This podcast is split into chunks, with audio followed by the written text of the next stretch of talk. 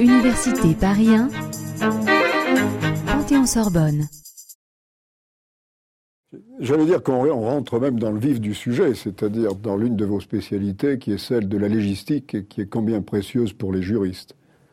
Alors, euh, le, ce troisième point, si vous voulez, s'attache à montrer les limites qui euh, rencontrent l'exercice à l'heure actuelle, euh, qui euh, vont s'expliquer par un, certain nombre, euh, ben d'abord de, de, causes, et tout simplement le fait que la réforme est extrêmement récente. Donc, euh, on, il est difficile de lire à l'heure actuelle l'impact que produit la réforme en question. Alors, il, il y a un premier point sur lequel je voudrais insister. Euh, c'est d'ailleurs qui, qui, a été développé de manière assez ancienne. Euh, on le trouve par exemple dans les écrits euh, du doyen Carbonnier, mais on le trouvait aussi sous la plume d'auteurs allemands ou suisses. Par exemple, je pense ici à Alzius Mader. C'est euh, le, le, lien nécessaire qui existe entre la légistique formelle et la légistique matérielle. C'est-à-dire que euh, on ne va pas s'attacher uniquement à mieux organiser la structure interne des textes, à les rendre plus clairs, etc., euh, sans tenir compte évidemment du contenu euh, de ces textes. C'est-à-dire qu'il y a un lien étroit entre l'organisation logique de texte et euh, le contenu de celui-ci. Et les deux euh, doivent se compléter dans le sens euh, donc euh, de la rationalisation, de la clarification et quelque part euh, de l'appréhension exacte des coûts, éventuellement des bénéfices qui peuvent résulter pour les différents les acteurs. classique de première année en introduction sur le beau et l'utile, sur les beaux textes bien écrits, voilà. mais dont on se demande quelle est exactement la portée. Alors, ceci sera complété par un deuxième point, c'est euh, le lien qu'il peut y avoir entre rationalisation et gestion du temps.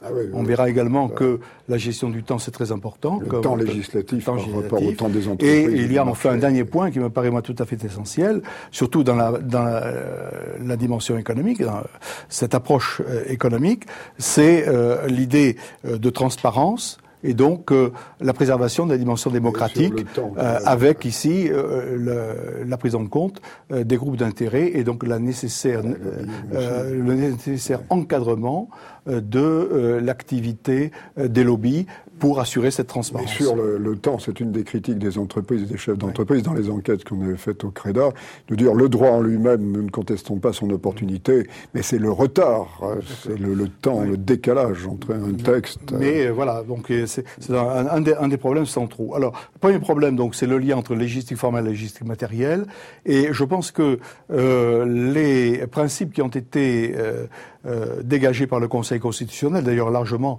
euh, sous la houlette euh, du président Mazot, il faut bien le reconnaître, c'est lui qui a poussé le Conseil constitutionnel euh, à prendre en charge euh, la légistique et à imposer un certain nombre de contraintes aux législateurs la, largement, largement entendus. Donc je crois que ceci va se traduire dès 1998 par un certain nombre de, de principes qui vont se, se succéder ou d'objectifs de nature constitutionnelle dont je rappelle très rapidement le contenu, le principe de clarté de la loi, qui sera d'ailleurs abandonné par la suite, parce qu'on considérera qu'il est intégré au deuxième ensemble qui est constitué par les objectifs constitutionnels d'accessibilité et d'intelligibilité de la loi. Accessibilité, nous avons derrière tout le problème de la codification et la justification du recours aux ordonnances pour procéder à cette codification, parce que c'est l'instrument qui va être choisi pour euh, accomplir pour atteindre l'objectif euh, constitutionnel d'accessibilité. Une question, oui. parce que on parle beaucoup de la question prioritaire de constitutionnalité. Est-ce que ces thèmes d'intelligibilité, d'accessibilité pourrait être invoqué pour faire annuler actuellement une loi par le Conseil constitutionnel. Ou est-ce que ça ne oui, paraît pas ça, ça C'est possible, dans la mesure où le Conseil ne s'est pas prononcé déjà sur ces thèmes-là, sur, sur, sur, la loi en question, je veux dire sur la oui, loi en question. Donc euh, c'est très possible que... Donc ça ne vous paraît pas exclu qu'on puisse non, utiliser comme argument le fait qu'un texte... Non, non, euh, pas du tout, il très bien... Et d'ailleurs, ça, ça, pourrait éventuellement conduire à un travail de simplification du droit euh, dans, dans les domaines concernés.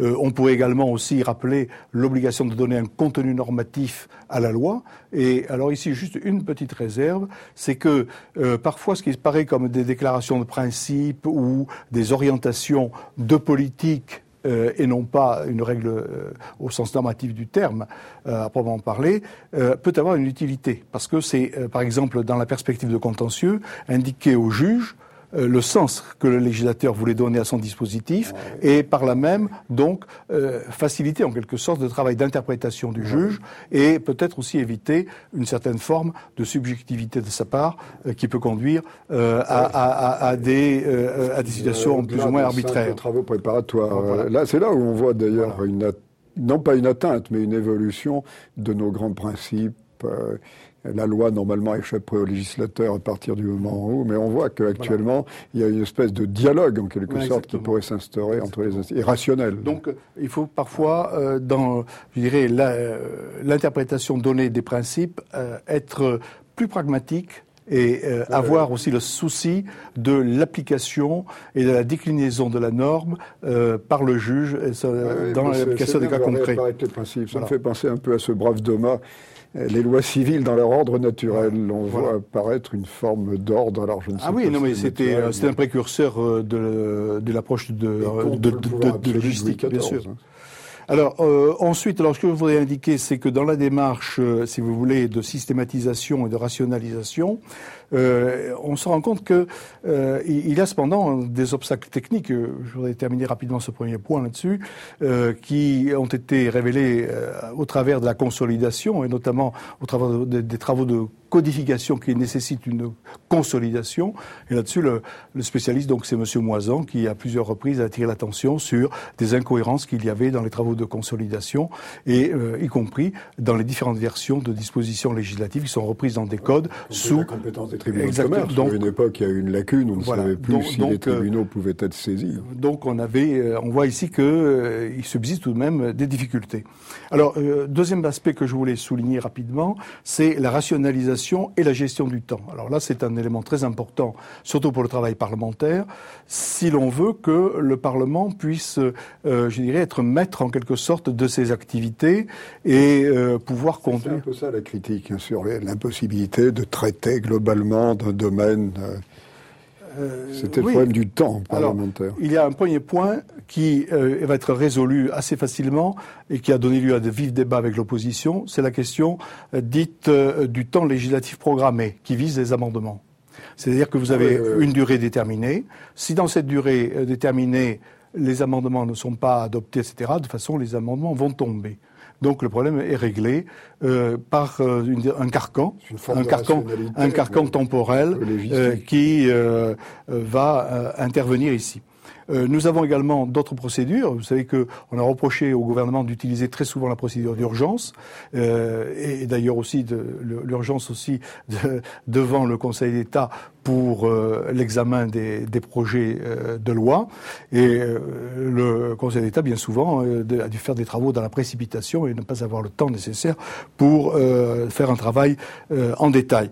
Donc euh, euh, cette procédure d'urgence est abandonnée. Désormais, c'est la procédure accélérée, mais le gouvernement continue d'avoir tout de même les moyens nécessaires. Alors la, question ici du temps, c'est euh, la, vieille, question de la répartition entre la fonction, la fonction législative et la fonction de contrôle. Et on voulait réduire le temps d'évoluer à la fonction législative pour le basculer sur la fonction de contrôle, faire que le Parlement contrôle véritablement l'action gouvernementale.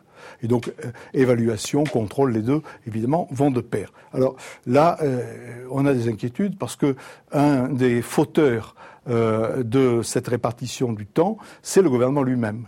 C'est le gouvernement lui-même qui inonde en quelque sorte d'initiative le Parlement. Alors, il reste euh, un dernier point sur lequel je voudrais insister, parce qu'il est quand même très important dans la perspective nouvelle, c'est euh, la rationalisation et l'effort de transparence. Ici, nous sommes en présence, si vous voulez, de la prise en compte dans les consultations préalables mais aussi, on le sait bien, euh, au cours de la procédure législative, par les interventions qui sont faites euh, auprès euh, des parlementaires, des commissions, etc. Donc, de la part des, groupes d'intérêt, des, des, lobbies. alors, les Européens également, ah, des gens se spécialisent. On peut dire d'ailleurs que l'accroissement, l'accroissement du rôle réel des lobbies dans le système législatif français est venu évidemment du modèle et de l'exemple donné au niveau européen. Oui, c'est une... professionnel. Voilà, donc il y a une sorte en fait d'effet d'imitation qui a joué dans le cadre dans le cadre français. Alors, euh, donc, il y a un effort euh, de, de, rationalisation de tout cela et, et, et d'encadrement euh, de, de, de, cette approche, avec en toile de fond la mutation qu'il y a dans la conception de la loi, la loi expression de la volonté générale. Or ici, c'est la loi reflet d'intérêts particuliers et, euh, je dirais, d'arbitrages qui sont rendus entre des intérêts qui parfois sont, sont, sont rivaux. C'était l'argument de Posner, d'ailleurs, de dire qu'il fallait renvoyer la décision au juge parce que le juge est moins sensible au lobbying que ne euh, un législateur. Donc, la, la solution, c'est partout, au niveau européen, au niveau national, de promouvoir des règles de transparence qui obligent euh, les représentants de groupes d'intérêt à se déclarer, à s'inscrire, soit sur des listes, soit sur des registres, peu importe, c'est la même chose, euh, de porter ostensiblement une marque qui les fait reconnaître, et puis euh, donc euh, de respecter un code de déontologie, on, l'appelle euh, de manière variable selon les États, mais c'est de cela qu'il s'agit, un code de déontologie quant à leur action dans le cadre parlementaire stricto sensu. Donc on le voit, il y a, je vais prendre ici, très, parce que c'est très récent, euh, un certain nombre de mesures qui en viennent d'être adoptées.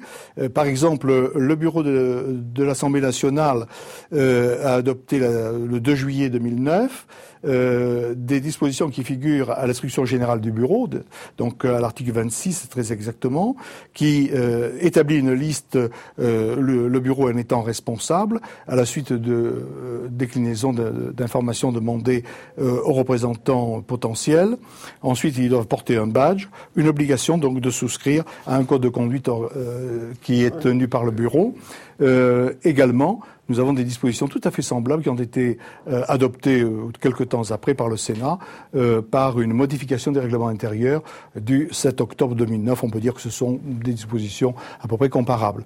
Alors, euh, si vous, donc, si on veut agir dans le cas des assemblées, il faut se déclarer et euh, s'engager à respecter un certain nombre de, règles. Et euh, naturellement, euh, si le bureau constatait des manquements à ses obligations, il pourrait radier tout simplement la personne en question, le représentant en question. Alors, c'est plus contraignant, me semble-t-il, qu'au niveau européen, où au niveau européen, l'inscription est euh, simplement euh, facultative, mais enfin, il y a de plus en plus euh, d'inscriptions de réaliser. Euh, voilà, donc, pour cette prise en compte des, des, des, des intérêts. Alors, il n'y a pas que les intérêts, si vous voulez, organisés, il peut y avoir aussi des consultations qui sont ouvertes au public.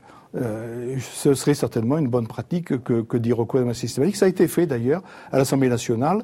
Euh, il y a eu sur euh, une question oui, posées, par, par internet par internet voilà. il y a eu donc euh, des euh, des, enfin, des des opinions qui ont été émises et de, voilà. démocratie exactement. Donc c'est une forme de démocratie participative qui qui est ainsi augurée.